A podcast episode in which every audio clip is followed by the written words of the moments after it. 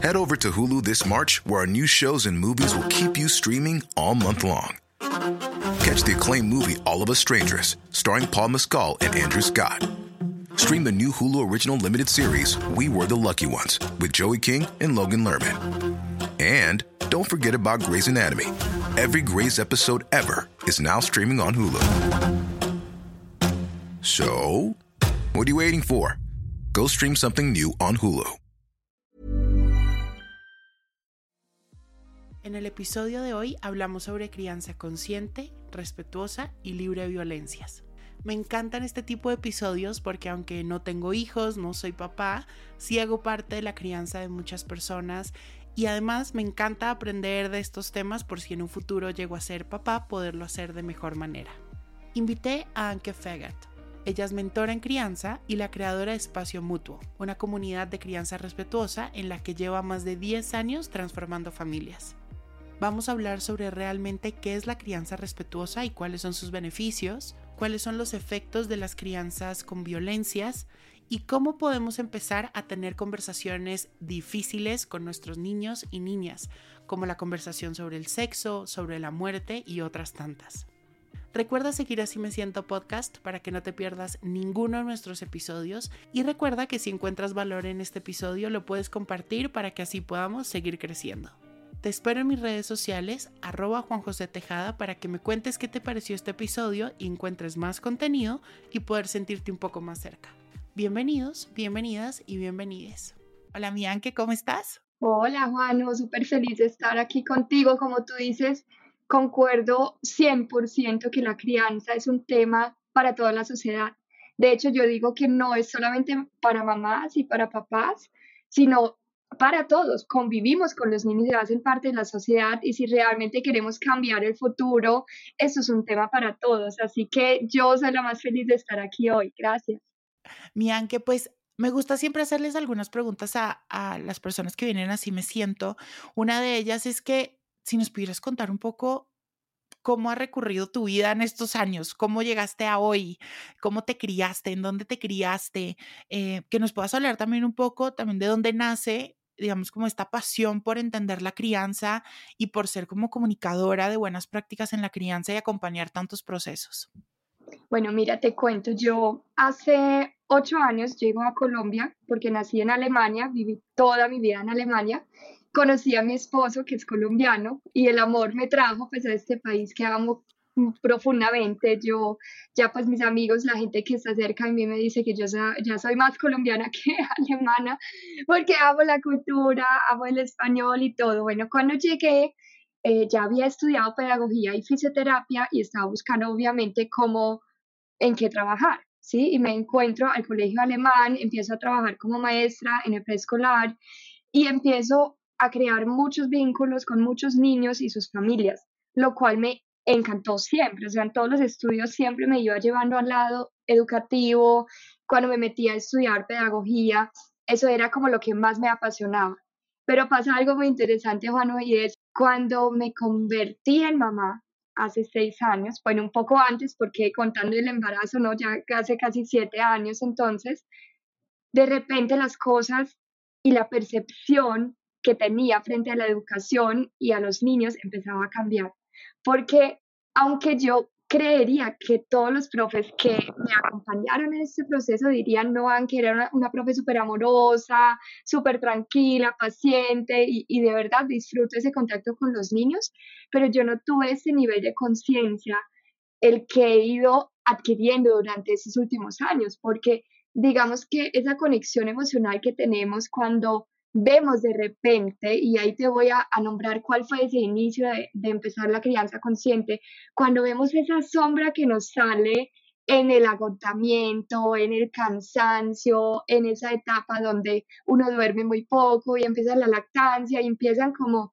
a romperse esa nube rosada, como uno se imagina la maternidad, realmente este fue para mí el inicio de querer saber más de los niños, cómo funcionan, porque son como son de nosotros mismos, o sea, porque explotamos y no quisiéramos. Entonces era realmente la maternidad que me cambió la vista hacia la educación y también esa gran motivación de, de seguir aprendiendo.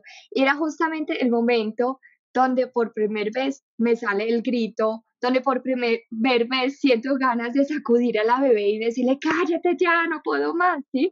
Ahí fue como que yo dije, oye, no quiero ser esta versión de mamá.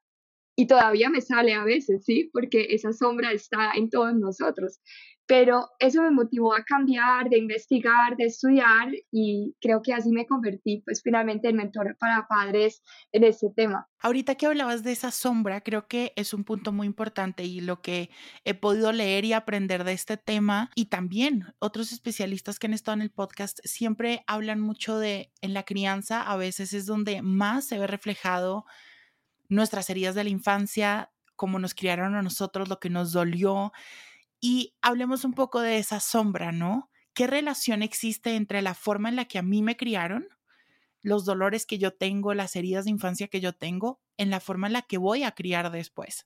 Tiene todo que ver y yo creo que todos, pues los que nos estén escuchando son mamás y papás, van a saber de qué hablo porque existe como un piloto automático que sin que tú quieras sale de vez en cuando.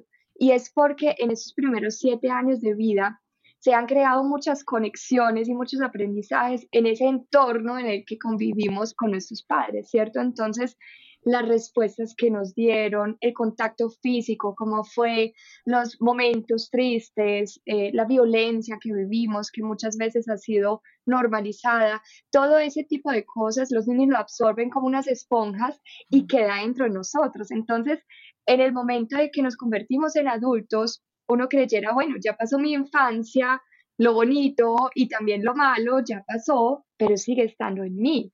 Y se activa justamente cuando tengo al frente un niño. Eso me trae recuerdos. Y cuando además entramos en agotamiento, entramos en el como en ese momento donde no sabemos cómo actuar, cuando nos sentimos desarmados, cuando nos faltan las herramientas. Esas herramientas primarias que sacamos son justamente los que aplicaron nuestros papás con nosotros.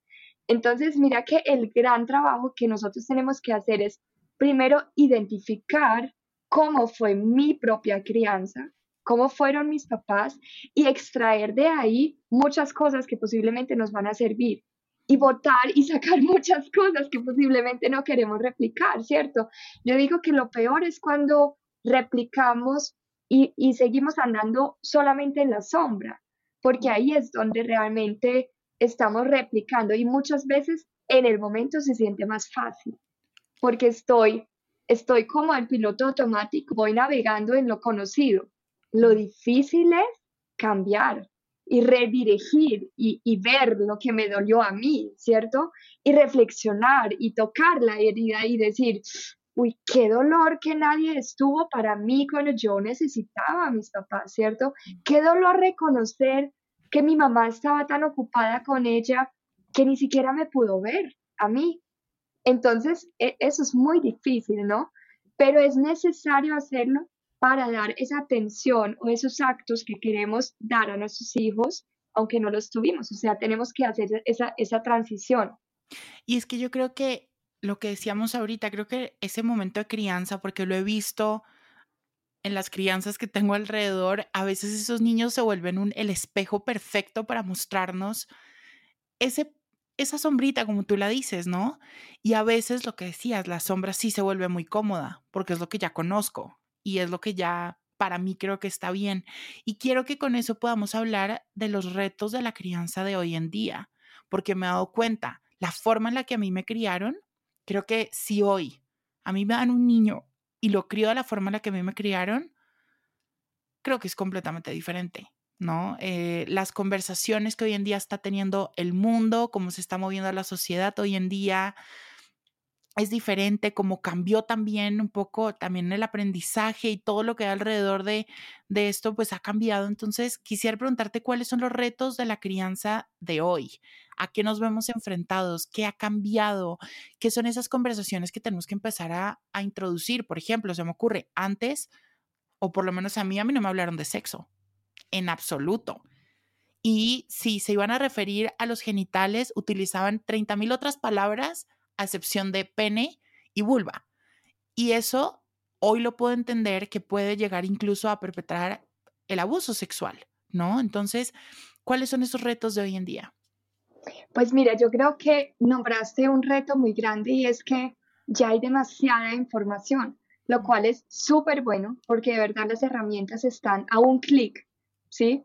Entonces todos los papás de manera gratuita tienen acceso a tanta información, a tantos libros y eso es algo que no tuvieron esas generaciones anteriores, lo cual lo veo como una gran ventaja y al mismo tiempo lo veo como un gran peligro de perder la conexión y la intuición que tenemos naturalmente sus hijos. O sea, es posible que me sienta viviendo el día de hoy, siendo padres y madres, me sienta tan abrumada que eso me hace sentir una gran culpa por no cumplir con esas expectativas que está generando la sociedad, ¿cierto? O sea, ser mamá hoy en día es difícil porque, ¿cómo así tus hijos comen gluten? ¿Cómo así que se acuestan a las 8 de la noche? ¿Cómo así que tiene dos años y ve pantallas? O sea, la culpa ha crecido enormemente, ¿sí? Yo creo que siempre ha existido, pero ha crecido mucho con toda la información que hay.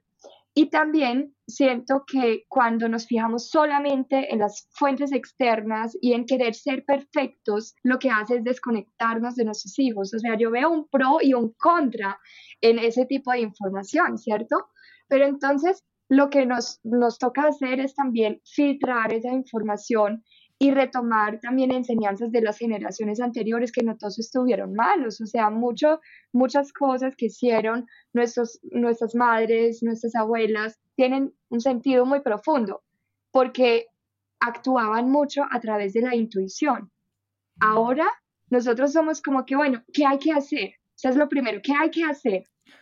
Y es que, bueno, espérate, escucha tu corazón un momento, respira, mira a tu hijo, mira a tu hija, que, necesita de ti. Entonces lo que muchos buscan es, justamente reconectar, ¿no? Sí, y que no hay un manual. Creo que eso es súper importante. No hay un manual para ser papás. Eso, a ver, yo he estado en los últimos años en un proceso de perdón a mi niño herido, a mi papá, a mi mamá, a la forma en la que me criaron y la compasión es sumamente importante y dentro de ese proceso me he dado cuenta que hay que entender que los papás se están enfrentando a algo en el que no hay manual. No hay manual ni para ser papá ni para ser hijo. Y muchas veces los papás hacen lo que pueden con lo que tienen, ¿no?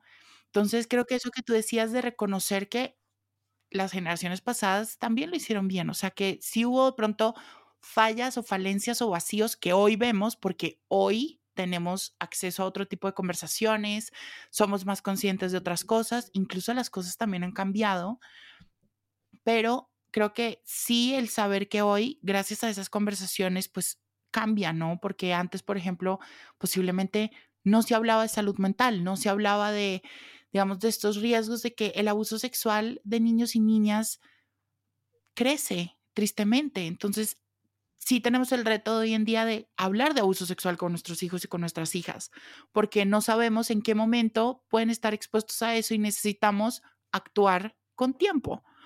Exacto, como tú decías ahora, es súper importante también que, que, tú mencionaste que los niños también cambiaron, ¿cierto? Que los niños de repente nos hacen preguntas que quizás nosotros nunca hicimos a nuestros padres, porque no tuvimos tampoco la misma información.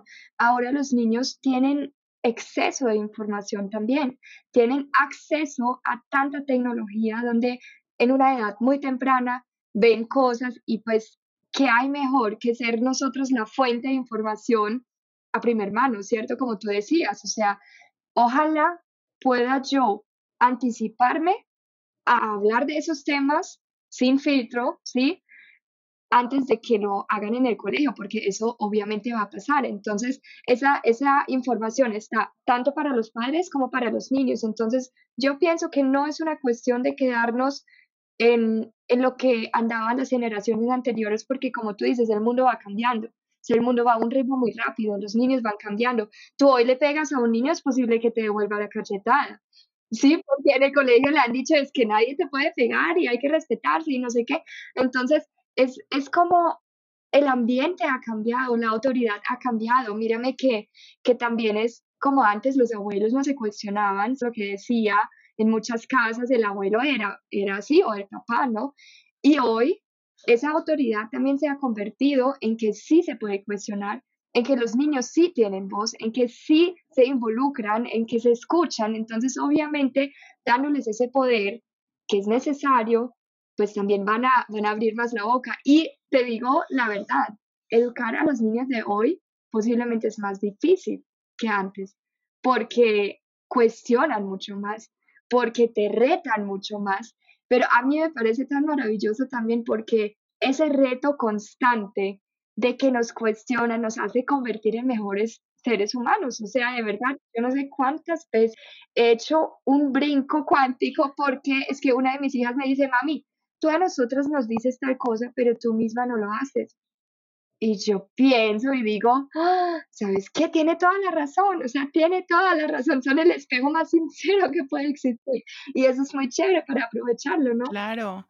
Ahorita que hablabas de esas preguntas y ese cuestionamiento, creo que sí es claro que hoy tenemos más información para cualquier generación, o sea, incluso para nuestras mamás, nuestros papás, lo que sea, tenemos más eh, accesos y con eso vienen muchas preguntas. Y creo que el punto no es que como mamás o papás restringamos ese acceso a esa información o, restringamos la conversación. No, las preguntas van a estar. Y la pregunta no la pueden hacer a nosotros, a quienes cuidamos esas crianzas, quienes estamos cerca, o se lo harán a internet, o se lo harán a su amigo o a su amiga, igual las van a tener.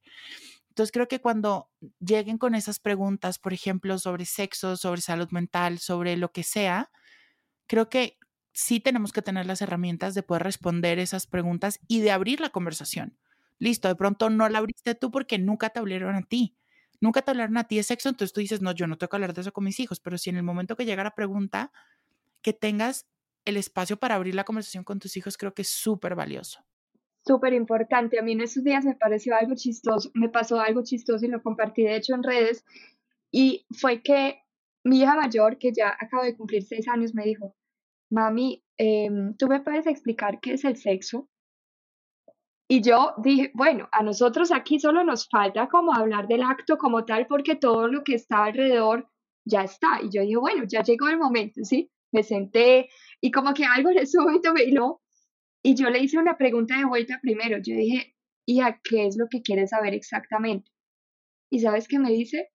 No, mami, cuando fuimos donde el médico, ahí decía sexo y tú pusiste unas letras en el formulario.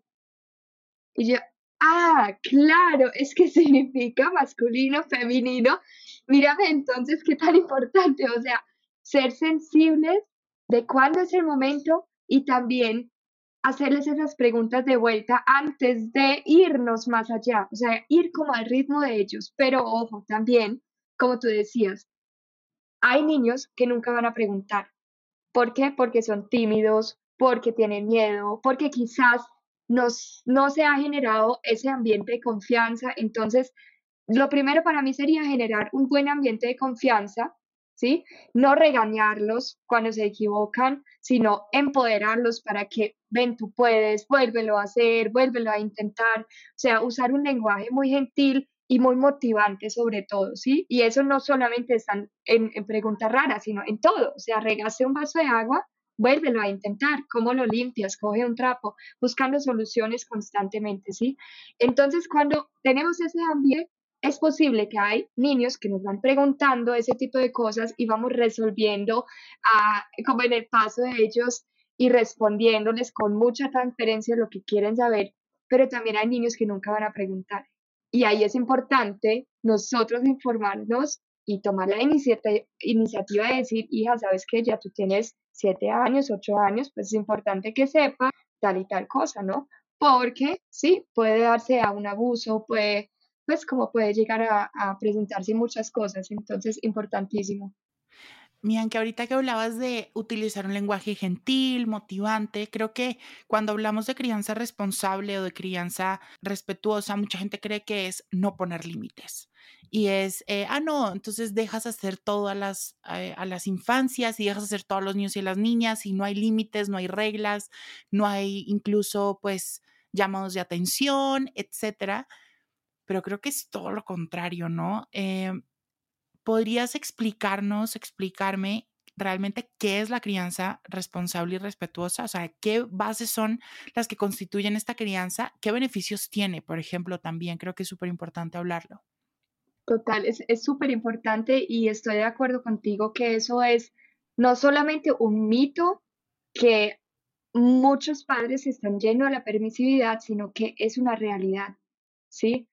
Es una realidad que por querernos ir al otro lado o de hecho por huir de ese dolor que sentimos cuando nos violentaron, cuando nos gritaron, nos vamos al otro extremo. Y ahí ya entramos una permisividad. La permisividad está en el mismo rango que el maltrato. ¿sabes? Porque dentro de las responsabilidades de los padres y cuidadores está poner límites. Entonces, claramente la crianza respetuosa se basa en el afecto, en el respeto, en un lado, y en la misma altura, y no menos importante, están los límites. Está la firmeza, está la autoridad, está la claridad, los hábitos, las rutinas. De hecho, cuando yo empecé con este tema, yo soy alemana, yo soy muy muy cuadriculada, ¿no? Ya usted sabe cómo lo, lo sé, lo sé, lo viví, te conté desde el jardín, dos colegios alemanes, abuelo muy cuadriculado, sé cómo es la crianza. Sí, entonces yo tenía la duda, yo dije, no, yo creo que esa crianza respetuosa a mí no me funciona porque a mí me gusta que haya orden, yo quiero que se acuesten a las 7 de la noche, yo no, no me gustaba hacer colecho, o sea, me dio un par de cosas que yo dije, ah, eso no es para mí. Pero cuando descubrí, exacto, cuando descubrí que sí se puede integrar y que de hecho esa firmeza es fundamental para que la crianza respetuosa nos funcione, ¿sí? Lo, lo único que vamos a quitarle es el irrespeto, es el maltrato, o sea, es todo lo que no haga sentir bien al niño, lo que no significa que le voy a quitar toda la frustración. Los niños en una crianza consciente, respetuosa, también se frustran. A mis hijas no les gusta cuando les digo, hoy no hay tele. No les gusta cuando les digo, ya se acabó. Pero sabes qué? Somos tan constantes en este proceso que de hecho se acostumbran a que hayan límites y los aceptan con más facilidad. Pero te soy muy sincera que muchos padres, por querer como que ven alguna información rápida de la crianza respetuosa y dicen, ah, sí, ya, entonces voy a quitar los castigos, voy a quitar los premios, le dejo de gritar y, permito que sea niño y que haga lo que lo haga feliz. Entonces, cuando yo entro a veces en el trabajo con las familias y yo les digo, ¿qué quieres para tu hijo? Me dicen, es que yo quiero que sea feliz. Yo, listo, eso, es muy bonito, ¿sí? Yo también quiero que sea feliz. Pero dentro de esa felicidad también necesitamos poner una base estable para que realmente pueda ser feliz. Sí, entonces esa mezcla es fundamental, no pueden faltar los límites. Y algo que yo he aprendido mucho es que para los niños en sí, bueno, para toda persona, pero más que todo para las infancias, las rutinas son importantes. Les dan seguridad, reduce el nivel de estrés y ansiedad. Pero obviamente lo que tú decías, siempre enseñándole al niño a fluir. Creo que yo me doy cuenta mucho, y esto creo que no lo aprendí tanto, la verdad, en mi casa lo aprendí mucho en, el colegio y así me volví muy inflexible con las cosas. Entonces yo era sumamente cuadriculado. Yo tenía que hacer todo a la hora como era en los pasos ABC, todo ordenadito. Y cuando llegaban, me movían esa rutina, para mí era un estrés, aunque no te puedo decir el, el estrés que a mí me generaba. De verdad era un problema muy grande para mí. Y ahí me di cuenta que sí, la rutina me da seguridad porque me reduce el estrés, porque sé qué va a pasar antes, qué pasa durante y qué pasa después, pero creo que sí es importante que nos enseñen a fluir y a que esa rutina puede cambiar y que con que cambie un día o un paso no va a pasar absolutamente nada, que lo puedo ajustar, que todo esto creo que es súper importante. Sí, y, y, es importante también saber que hay temperamentos, ¿sí? Entonces, en la crianza, digamos, el producto final, que es el adulto que vamos formando, ¿sí? No solamente se basa en crianza nuestra, sino que nace con un temperamento y una personalidad. Y eso no se deja cambiar. Eso es algo que ya viene así y es importante saberlo que por esa razón no todos los métodos, no todas las herramientas son para todos los niños, ¿sí? Pero si tú ves, mi niño es ansioso, eh, necesita más seguridad, necesita más claridad. Entonces, para este niño puede ser maravilloso tener una cartelera de rutinas, sobre todo en los primeros años de vida. Y ese es el segundo punto.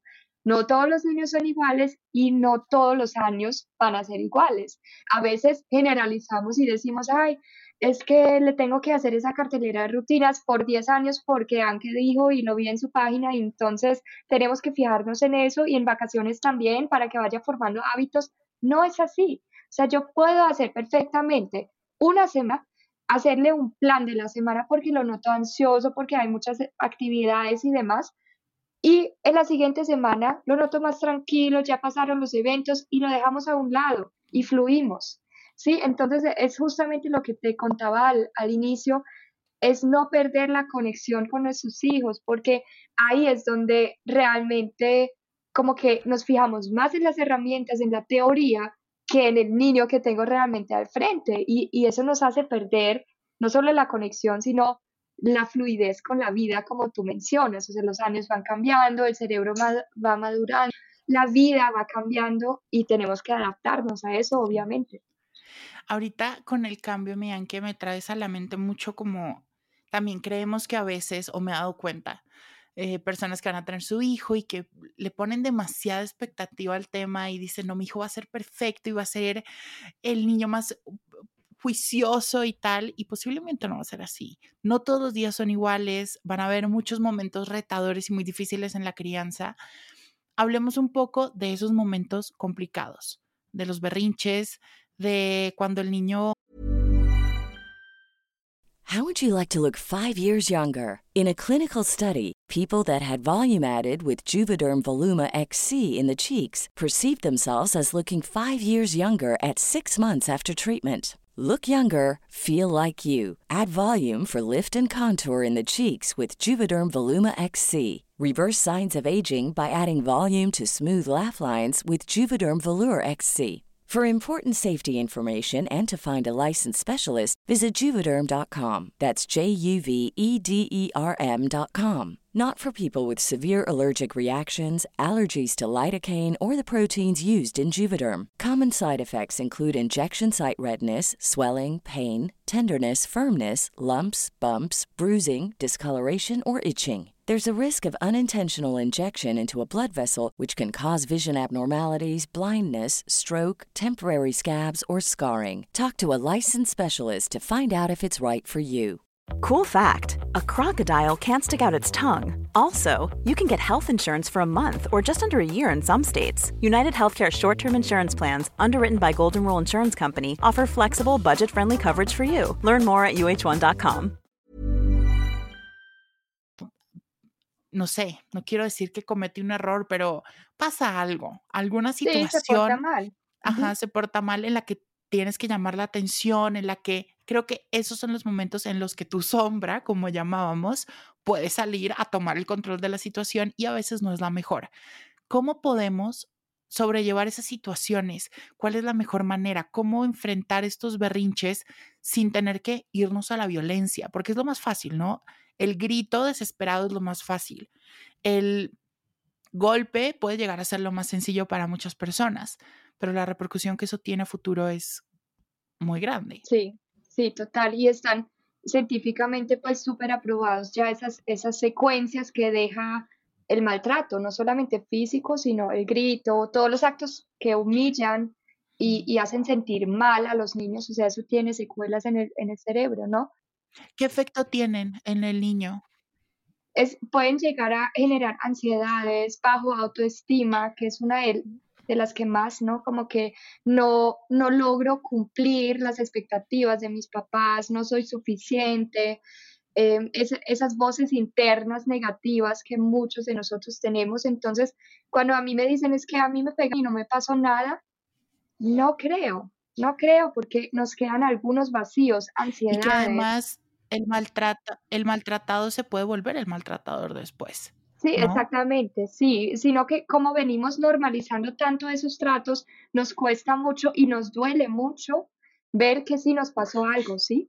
Entonces tú ves a una persona que te dice, no, a mí no me pasó nada, y fuma 25 cigarrillos al día, ¿sí? Porque está ansiosa, porque no sabe cómo, qué, qué, hacer con esa ansiedad, o nos escapamos en el trabajo, o nos volvemos adictos a alguna cosa, que no solamente tiene que ser sustancias, sino también al deporte, al sexo, a las mujeres, a la aprobación, a la rumba. Hay muchas cosas, ¿no? Esos son, son efectos que vamos viendo a largo plazo y, y obviamente deja heridas que no siempre son tan visibles, pero que quedan adentro, ¿no? Y, y ahí hay que hacer unos pasos de autoconocimiento también para decir, sabes que sí me pasó, sí me pasó algo, sí, eso no estuvo bien. Cuando tú iniciaste esa pregunta, tú hablabas de que muchas veces los niños no cumplen con lo que esperamos de ellos o se portan mal o pues eso, esos momentos que nos retan mucho. Pienso que justamente ahí empieza algo que es importante mencionarlo y es que tenemos unas expectativas tan altas hacia los niños, o sea, tan, tan, tan altas, que son imposibles cumplirlos. Y eso también nace desde el desconocimiento del cerebro infantil. Cuando yo no sé que en esos primeros años de vida es absolutamente normal que hagan pataletas, que es absolutamente normal que no son empáticos, sino que son egocéntricos, que no comparten, que les cuesta esa interacción social, y es justamente por su cerebro inmaduro. Si yo tengo esa información, en el momento de que pase, yo también siento más empatía y digo, ok, esto es normal.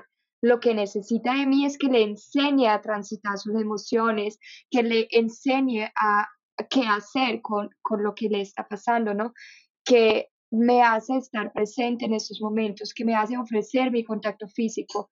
Pero yo pienso que el primer comienzo es adquirir algo de conocimiento sobre los niños, porque lo tenemos a la mano, o sea, está ahí, eso del cerebro infantil está tan estudiado y es maravilloso saberlo, ¿no? Que, que entendamos por qué se dan estos momentos. Y cuando empezamos a bajar un poco las expectativas y también reconocemos el temperamento que tiene mi hijo, y yo te digo que para eso no tienes que leer ningún libro, tienes que usar tus ojos y tu corazón. Y ves a tu hijo que le gusta, eso realmente es un gusto de él o de ella o es un gusto mío. Por ejemplo, yo tengo dos hijas, dos niñas, y son completamente distintas. Una es la típica niña rosada, todo lo quiere, o sea, ella vive en un planeta donde hay unicornios rosados y, brillantes, y la otra no le gusta el rosado, le gustan los bomberos, los dinosaurios, los juegos que que digamos que socialmente están reconocidos como juegos de niños, pero nosotros no la etiquetamos como género.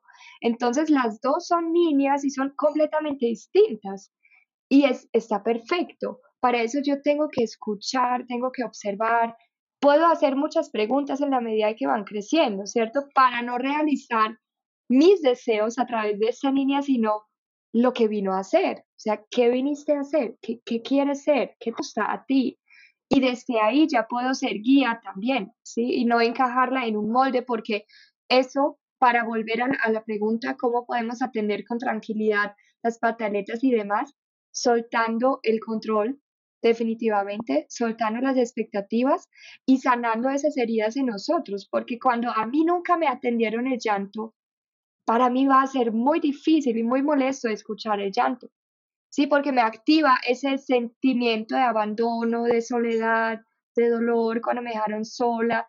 Entonces e, es eso, y ahí podemos obviamente buscar terapias y, demás eh, herramientas para ir sanando eso. Ahorita que hablabas de las preguntas y de cómo el estar un poco más presente, me parece eso súper importante. A veces creo que somos muy reactivos, muy.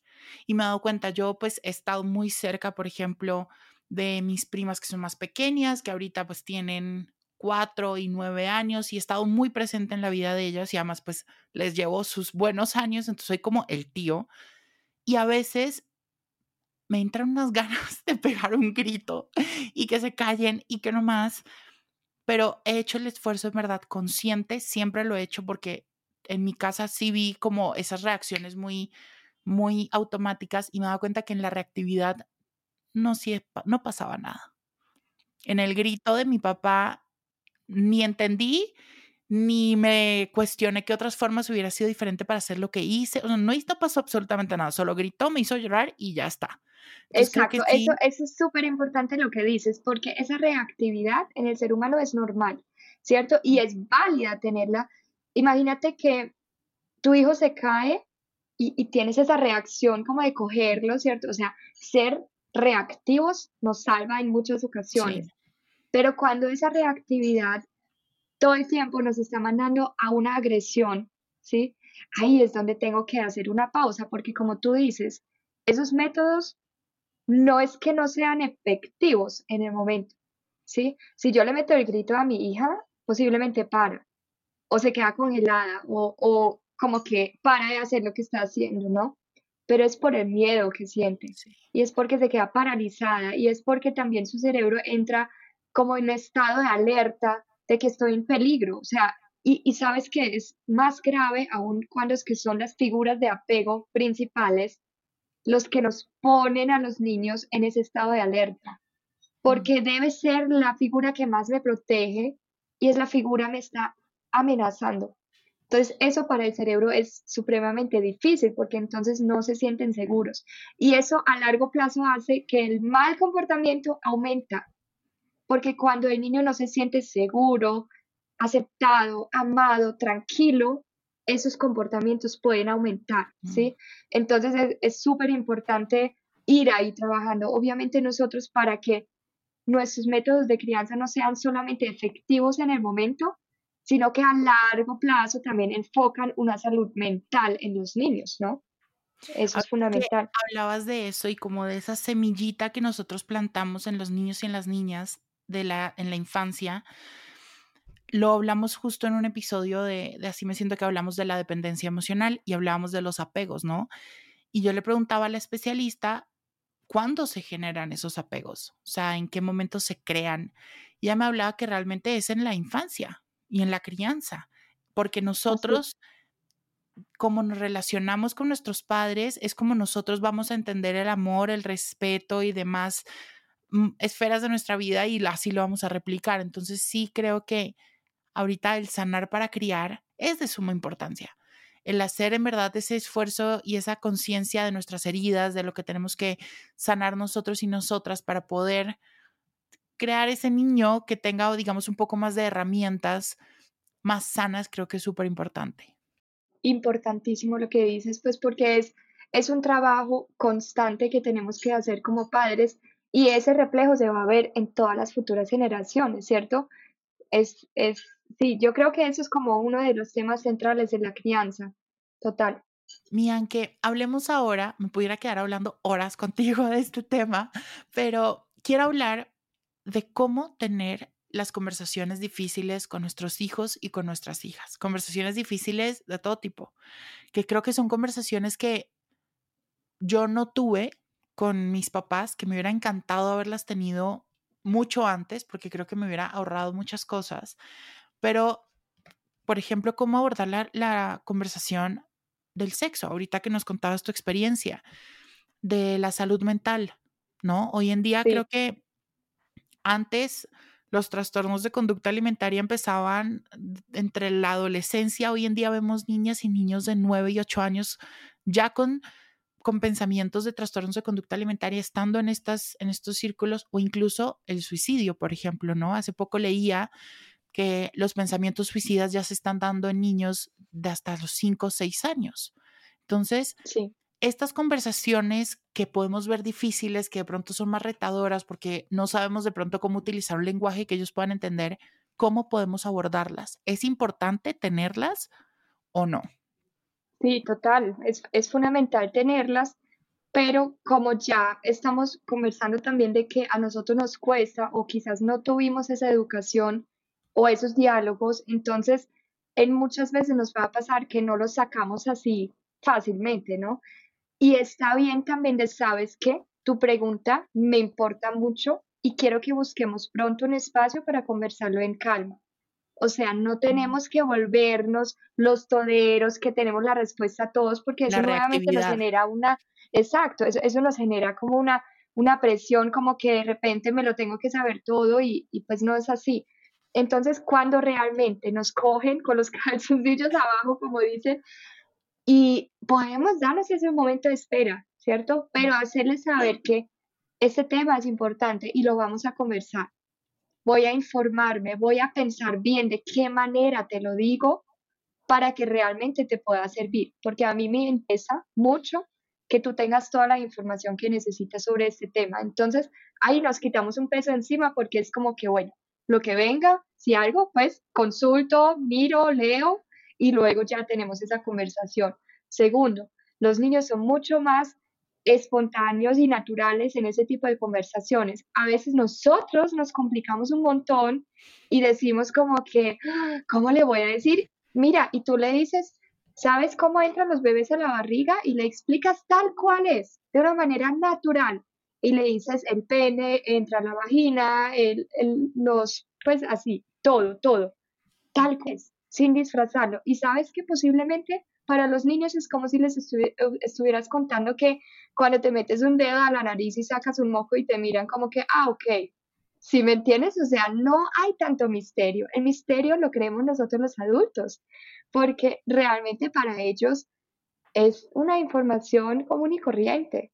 Para los niños pequeños, por ejemplo, específicamente hablando del sexo, la sexualidad que es mucho más grande que el, el, acto sexual como tal, sino que es todo el tema de poner límites, de contacto corporal, del respeto, de, conocer tu cuerpo. O sea, es un tema muy, muy amplio donde para ellos no existe el erotismo ahí, ¿sí? Pero nosotros le metemos mucho cuento, que esto, que lo otro, donde para ellos es un tema más bien corporal, de interés, de curiosidad. Yo quiero saber cómo funciona, quiero saber cómo es el otro género, cómo se ve su cuerpo, cómo funciona. Le respondemos tal cual es y ellos quedan tranquilos ah, bueno, mami, listo, ya, y se fueron otra vez a jugar. O sea, somos nosotros que nos angustiamos mucho porque pensamos quizás también más allá en esos temas, ¿no? El suicidio, la muerte, que también son temas pesados, pero la muerte hace parte de la vida. Entonces, ¿sabes algo curioso? Cuando tú ves en Disney, en Disney Plus, hay películas infantiles de muñecos que dice edad para todos, ¿sí? Y yo a veces lo cuestiono mucho porque la verdad tienen escenas muy violentas y eso. Y tú entras y quieres ver un documental de animales salvajes y dice 14 plus. ¿Y sabes por qué? Porque los animales se matan entre sí. Algo que es plenamente natural. Y yo las he visto con mis niñas y les explico es que la naturaleza funciona así. O sea, no quiero animar, animarlos a ver escenas muy violentas con sus hijos. Lo que quiero decir es que la muerte también hace parte de la vida y no necesitamos disfrazarla tanto porque igual la van a vivir. O sea, yo he tenido una familia en consultas que tenía un pez, que era el pez favorito pues de la hija, y se murió. La niña tenía como tres años. Y lo que ellos hicieron en su angustia fue comprarle otro pez igual y disfrazaron este momento, pero ella sintió que no era. Entonces la que quedó confusa era la niña. Ella decía, no, algo pasó, algo cambió, entonces no era la misma cosa, ¿no? Y yo siempre recomiendo decirles la verdad. La verdad puede ser con un lenguaje infantil, un poco más sencillo, ¿cierto? Pero no disfrazar las cosas, porque justamente tener esos momentos de tristeza también nos permite conocer todas las emociones que hay. La crianza consciente o, positiva no significa que siempre tengamos que estar felices. La muerte es triste y la podemos vivir en familia, podemos comprar libros infantiles para hablar de los temas, que es una herramienta muy maravillosa. Cuando no sabemos cómo abordar un tema, busquen un libro, un libro que hable esto y eso nos, nos ayuda muchísimo. Y ahorita que hablabas de decirle al niño, de tomarte tu tiempo y decirle, mira, yo no sé mucho de eso, pero lo vamos a buscar, lo vamos a encontrar, vamos a encontrar las respuestas. Creo que eso ayuda mucho también, porque cuando eres, cuando eres pequeño, tú ves a tus papás como los papás los endiosas y los pones en un pedestal también muy complejo que después más adelante por X o Y razón se te llegan a caer y es un dolor fuertísimo. Entonces creo que el decirle, mira, no tengo ni idea, pero lo vamos a encontrar y vamos a buscar y lo vamos a hacer juntos, creo que me parece súper importante. Y lo que hablabas también de poder recibir todas las preguntas que vengan e incluso tú también poner el tema sobre la mesa me parece súper importante, porque yo me he dado cuenta y a lo largo de la historia nos podemos dar cuenta de la prohibición no ha salido nada bueno, ¿no? Así es. Nada bueno. Porque igual lo siguen haciendo, igual siguen cuestionando. Entonces, Lo que cambia es que lo hacen a las escondidas. y prefiero que lo hagan conmigo, ¿no? Claro. O y lo con hacen con culpa, sí, lo hacen en, sí. en espacios de pronto no seguros, te empiezan a ocultar cosas, empieza la mentira y de ahí es más complejo, Sí, y ¿no? nos perdemos la oportunidad de ser guías en este proceso, Sí, ¿no? Y un guía, un líder positivo, primero tiene que generar una confianza para poderlo ser. Sí, si yo realmente quiero ser guía significativo en la vida de mi hijo, tengo que generar esa confianza y estar abierto a lo que venga. Y dentro de esa confianza, vuelvo y repito, ahorita lo trazamos así por encima, es darles el permiso de poderse equivocar no solamente a los niños, sino también a nosotros. O sea, yo me puedo equivocar, nadie es perfecto. Esto aquí en familia es el mensaje constante, ¿cierto? Mamá se equivocó, vuelvo y lo intento, o sea, no me quedo ahí eh, equivocándome cada día el mismo tema, pues eso no, ¿cierto? Obviamente vamos desarrollando, pero también los niños tienes el permiso de equivocarte, porque eso, eso genera una base de como que, bueno, no, no tengo que ser perfecto, no tengo que sabérmela toda para poder hablar, para ser valioso, ¿no? Y eso ya es como, como otra relación donde nos volvemos más bien compañeros en este viaje de aprendes- eh, Súper aprendizaje. importante, súper importante.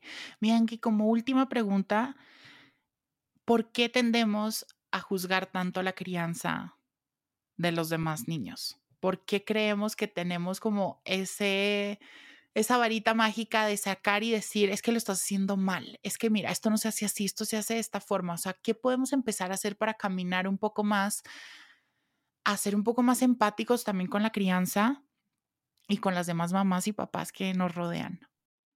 Sí, pues yo creo que eso es tanto como la culpa, nace con la maternidad como el juicio, ¿no?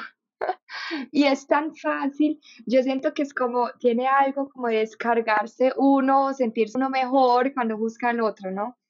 Pienso que antes de buscarlo, porque es algo natural, o sea, el, el ser humano tiene, tiene esto, ¿no? Y es también, hay un libro sobre esto, me tocaría buscarlo, pero hablan de que nosotros estamos tan acostumbrados a tener dosis muy constantemente de cortisol, ¿sí? Ya sea a través del maltrato, a través del grito, a través de, de mucha adrenalina que, que hayamos vivido cuando éramos chiquitos. Cuando yo hablo de otras personas, libero cortisol también. Entonces está probado que muchas personas se vuelven adictos a hablar mal de otra gente, es, es por eso, ¿no? Entonces yo digo que primero la vista tiene que ir hacia adentro, ¿sí? Y también en ese empatizar, como lo hago conmigo y mis sombras, enfocar cuando veo a una persona que está hablándole mal a su hijo, que está regañándolo, en ponerme en su lugar, ¿sí? qué infancia habrá tenido, qué estará viviendo, seguramente está cansada, o sea, generar muchos, muchos pensamientos de empatía y más bien regalarle una sonrisa a esta mamá cansada, más bien acercarme y decir, ¿será que te ayuda a cargar esas bolsas que te veo encartada? Algo así, ¿no? Ahí podemos realmente hacer un cambio, porque cuando señalamos al otro tampoco es que se vaya a cambiar por eso. O sea, antes lo hacemos sentir mal y nada cambia, ¿no? Entonces e- es más bien pensar en cómo puedo reflejar también algo que a esta persona que quizás no vibra en el mismo nivel de conciencia como yo lo tengo, cómo se puede inspirar en mí, cómo puedo ser yo ejemplo también para que mi luz vaya irradiando y, y vaya como, como impermeando y alumbrando a las personas que están en mi alrededor. Entonces, para mí el enfoque constante está en nosotros, en nosotros mismos, ¿cierto? Y ahí dejamos de, de enfocar constantemente al otro. Quiero hacer ahí un paréntesis porque lo de juzgar al otro, quizás muchos ya estamos pensando en situaciones en la calle, pero pasa mucho entre los mismos papás, o sea, entre la pareja. Sí, que la mamá, por ejemplo, dice, es que con eso no se puede, es que él no, no ha visto nada de crianza, es que él sigue en lo mismo, es que él no me escucha, es que él, él, él, él, él, él, él, él, él, él, él". ¿sí? Yo, bueno, listo, espérate. ¿Alguna vez lo has invitado de verdad sin juzgarlo antes de lo que vaya a decir? No, porque es que yo sé que a él no le interesan temas. Ok, espérate, espérate, dale su tiempo, deja que lo haga a su manera. Pongan límites, no negociables, por ejemplo, o sea, la violencia no es negociable, pero tú sí puedes tener tu manera de hacerlo y yo mi manera de hacerlo, ¿sí? Sé tu primero ejemplo de lo que estás pidiendo al otro. ¿Tú ya lo estás aplicando? Pues a veces sí, a veces no, ¿no? Ok, entonces trabaja en ti primero y te aseguro que va a ver los frutos de todo lo que estás haciendo y se va a motivar poco a poco también de seguir este camino.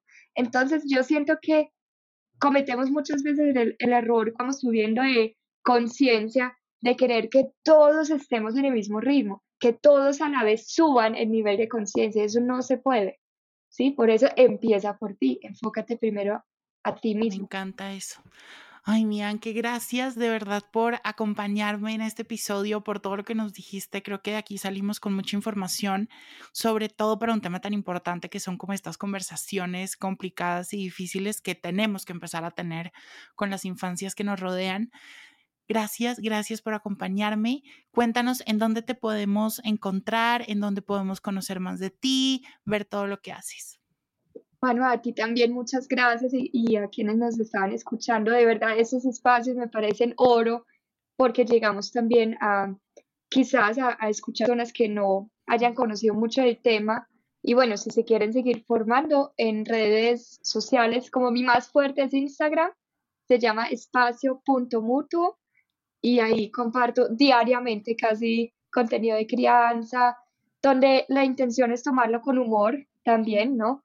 De, no hacer solamente la teoría, sino también ver cómo lo podemos aplicar en el día a día. Eh, hago programas con padres muy profundos que se llama Padres Conectados, que es dos veces al año. Tomo un grupo de familias y, y los ayudo a transitar como todo este, este conocimiento de la crianza respetuosa, saco de vez en cuando talleres, mejor dicho, ahí, pues en mi Instagram los estoy informando de todo. Ay, me encanta. Pues bueno, toda la información de Anke y de Espacio Mutuo lo van a encontrar en la descripción de este episodio, más contenido en mis redes sociales para que acompañen este episodio y nos escuchamos en otro episodio. Gracias, mi Anke, por acompañarme.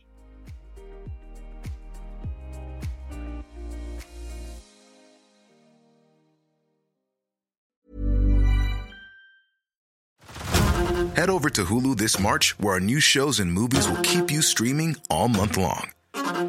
Catch the acclaimed movie All of Us Strangers, starring Paul Mescal and Andrew Scott.